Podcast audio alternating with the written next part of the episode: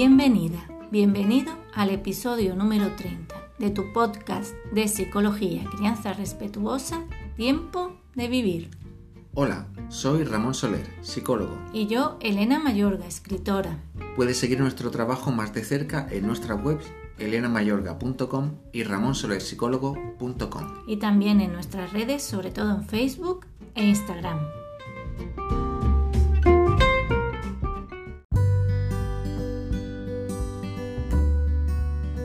En el episodio de hoy vamos a hablar de un tema fundamental en la vida de todas las familias y este es la relación con nuestras hijas e hijos adolescentes. Un tema estrella en la crianza, ¿verdad Ramón? Sí, es un tema que pues fundamental como tú dices porque tarde o temprano llega, es decir, los niños van creciendo y llega la adolescencia. Y, bueno, esto también es una época que es diferente a la anterior, a la infancia, y hay que prepararse. Los padres y madres tienen que estar preparados también. Claro, durante la preadolescencia han visto el, cómo el proceso de cambios eh, se, se está produciendo y en la adolescencia ya llega plenamente esos cambios. Pienso que a veces es más compleja la etapa de la preadolescencia que de la adolescencia. Y como dice, de aquellas tempestades, ¿no? Aquellos mares cuando ya desde la infancia y la preadolescencia la relación se ha complicado con nuestros hijos, eh, en la adolescencia o se profundizan esos complejos, esas complicaciones o se solucionan, ¿no? Pero siempre lo, positivo, como decimos, que siempre hay tiempo para solucionar. Sí, eso sí, siempre se puede trabajar. Y hay que entender la, crianza como una, una línea continua, ¿no? Como, eh, es decir, eh, se habla mucho sobre la primera etapa, los primeros años y tal, y luego todo eso y la preadolescencia influye en cómo sea la adolescencia. Claro. Luego os vamos a dar cinco ideas para convivir pacíficamente con tu adolescente. Pero vamos a empezar como estamos introduciendo qué es la adolescencia, ¿no? Que es una época sobre todo de experimentación y cambio y un camino hacia la adultez ya, ¿no? Hacia la juventud. Claro, es como el paso previo ya en el que eh, empiezan a dejar el nido, ¿no? Por decirlo así, empiezan a eh, salir más con sus amigos, con sus grupos, empiezan a eh, ver otros modelos también de dinámicas y de relaciones otros modelos de familia. Con más separación con respecto a la preadolescencia. En la preadolescencia empieza, pero los niños todavía como manifiestan como mucha necesidad todavía necesidad de, padres, de, apoyo todavía, claro. Y en la adolescencia pues ya van mirando más hacia afuera y hacia la adultez, ¿no? y hacer su propia vida y su propio camino. Y en muchas familias acaba derivando pues como, como una época de muchos conflictos. Entonces Claro, parte de nuestra labor ahí de madre, padre, consiste en comprender qué es la adolescencia, comprender por qué a veces se enfadan o dan un portazo o esa exaltación, ¿no? E intentar como mediar, seguir comprendiendo que nosotros somos los adultos, que tenemos que estar ahí para seguir apoyándolos, ¿no? Creando una base segura. Y Ramón, cuando esta base no ha sido segura en la etapa de niñez, de la preadolescencia, que hay una, así, una confrontación continua, ¿es posible recuperar la relación entre las familias? ¿Volverla a equilibrar y encauzar? Sí, siempre se puede, siempre se puede trabajar para sanar lo que no se ha podido hacer antes por eh, ignorancia o por presión de la familia, presión social, pues eh, siempre estamos a tiempo en la adolescencia, ya con, nuestros hijos, nuestras hijas más maduros, más conscientes, de poder trabajar, pero ya es un trabajo en equipo, en conjunto. Claro. No, son unas normas que los padres tienen que seguir, eh, a lo mejor cuando los, niños son más pequeños, sino que ya es una, una dinámica que incluye a todos y hay que tener en cuenta al adolescente, hay que tener en cuenta las características. Y cuando tú trabajas en, con adolescentes, que trabajas solo con la persona, trabajas con toda la familia, ¿cómo lo haces para recuperar ese? Porque claro, lo que estás diciendo es que todo el mundo se tiene así que pone las pilas, ¿no Claro, solo hay que cuestión del niño o la niña, ¿no? Claro, todo, toda la familia, se implica toda la familia, incluso no solamente los padres, si vive alguna abuela, algún abuelo en la familia, pues también, porque mm, influye en la dinámica de casa. Bueno, yo lo veo muy positivo que siempre se pueda volver a ese equilibrio, aunque estés en un punto mm, bastante difícil, ¿no? Porque Claro, es No difícil sé. para muchas familias porque, muchos conflictos me comentas tú, ¿no? claro, surgen conflictos y surgen conflictos sobre todo cuando mm, eh, los padres son reticentes y quieren, quieren seguir manteniendo la, la, ¿cómo decir? la, la batuta, ¿no? De- Claro, de yo soy eh, tu padre y esto lo, lo digo yo, porque Claro. lo digo yo y tienes que obedecer y tal. Cuando eso lo que hace es perjudicar la relación es lo contrario, y hacer que los niños, adolescentes, busquen la forma de salir cuanto antes de casa, Claro. porque no están bien, no tienen ahí un núcleo, un ancla segura donde poder buscar ayuda. Claro, y la falta de ese ancla segura debe repercutir luego en su vida posterior, su vida adulta, ¿no? Como esas bases que hemos estado hablando antes, Claro. como que no, no he tenido donde echar el ancla, no ha habido tierra, ¿no? Claro, Y no ha habido entonces- dónde agarrar. Y entonces, en, en los adultos que vienen a terapia, eh, a ver, sí que la infancia influye mucho. Pero siempre vemos que la adolescencia es una época clave. Es brutal. Es una época claro. clave donde se arregla, se soluciona o lo contrario, ya se, se pierde la conexión con la familia. Ya, ahí no veas. Y entonces, pues el peligro es que mm, intenten buscar fuera o en amistades o en malas amistades o en adicciones o en distintos tipos de problemas el- ¿cómo decir? su equilibrio, ¿no? Vale, pues entonces yo te voy a plantear, Ramón. Estamos en familia, bueno, todas las familias tienen conflictos, pero una especialmente conflictiva. Mm. Y entonces, ¿cómo pueden hacer los padres para recuperar una relación sana y equilibrada con nuestro adolescente?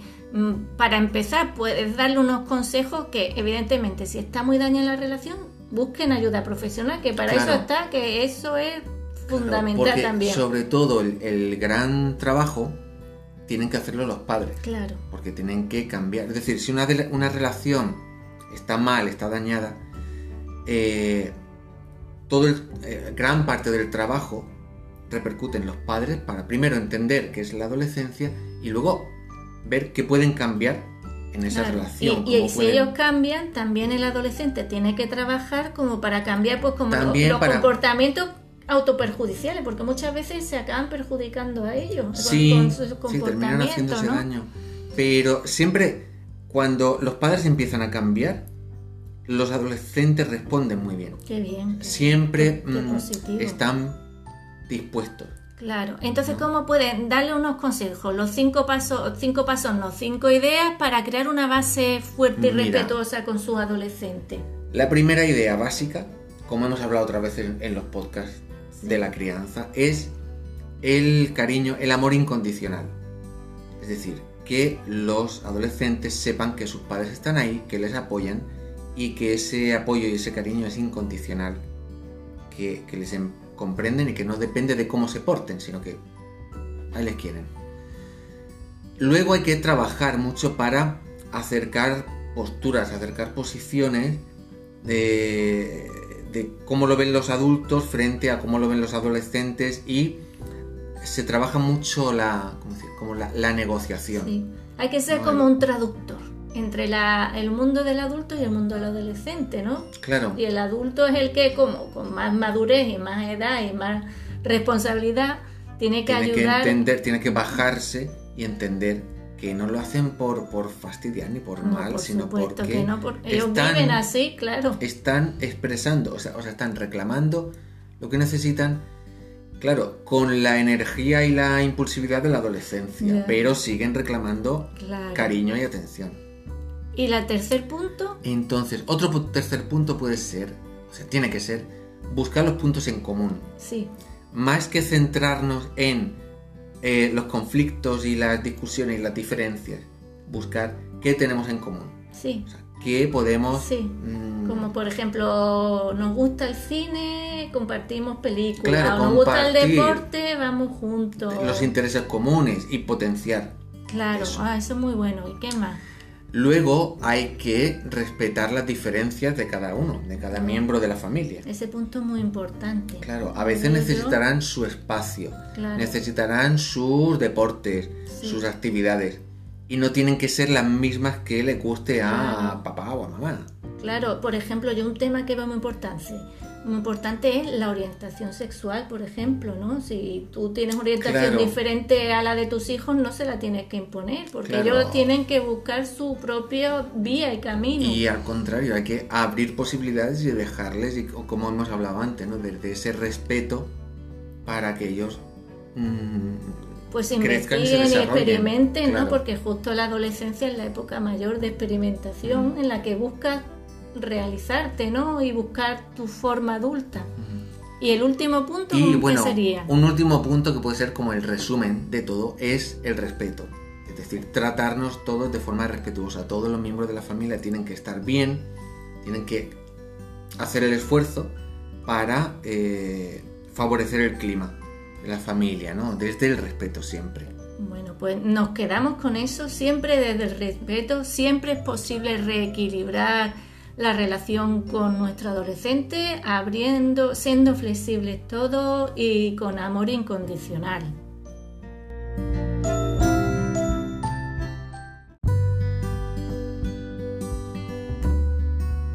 Esta semana en el recomendado queremos eh, hablaros de un grupo de música muy muy especial que seguimos desde sus inicios, formado por un por tres hermanas adolescentes. Las seguimos tanto que hasta somos Patreons, ¿no? Ramón, Somos cuéntanos. sus Patreons desde hace tiempo. Es un grupo de música de rock. Son mexicanas, de Monterrey. Y empezaron, bueno, muy jovencitas, cuando eran niñas, a tocar. Se hicieron muy famosas por un vídeo que se viralizó. Y bueno, ha- han seguido haciendo su música y ahora ya tienen, ya son adolescentes, ya tienen entre 16 y 20 años. Y, y es un ejemplo de, de trabajo, ¿no? De, de- Sí. de constancia y de trabajo en su tema, ya se han encontrado la música y, y sobre todo De la pasión adolescente, ¿no? Cómo perseveran cómo y luchan enfocar- por lo que les gusta, sus exactamente ideas. cómo enfocar ese- esa pasión adolescente cuando encuentran algo que les gusta.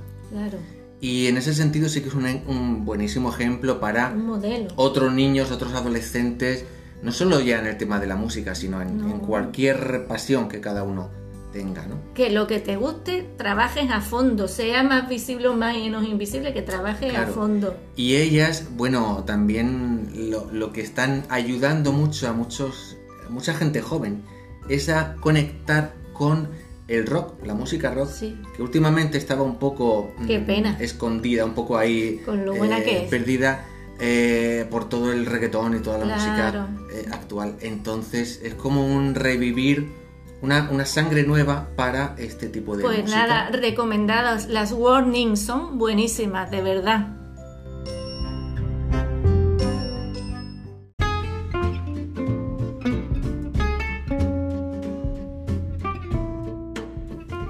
Hoy ya hemos llegado al final de esta emisión. Esperamos que hayáis pasado un buen rato con nosotros. En el próximo episodio os vamos a hablar de un tema muy importante, lo que es- se llama el efecto Golem o, Pig- o Pigmalión negativo, cuando los adultos desmoralizan a los niños.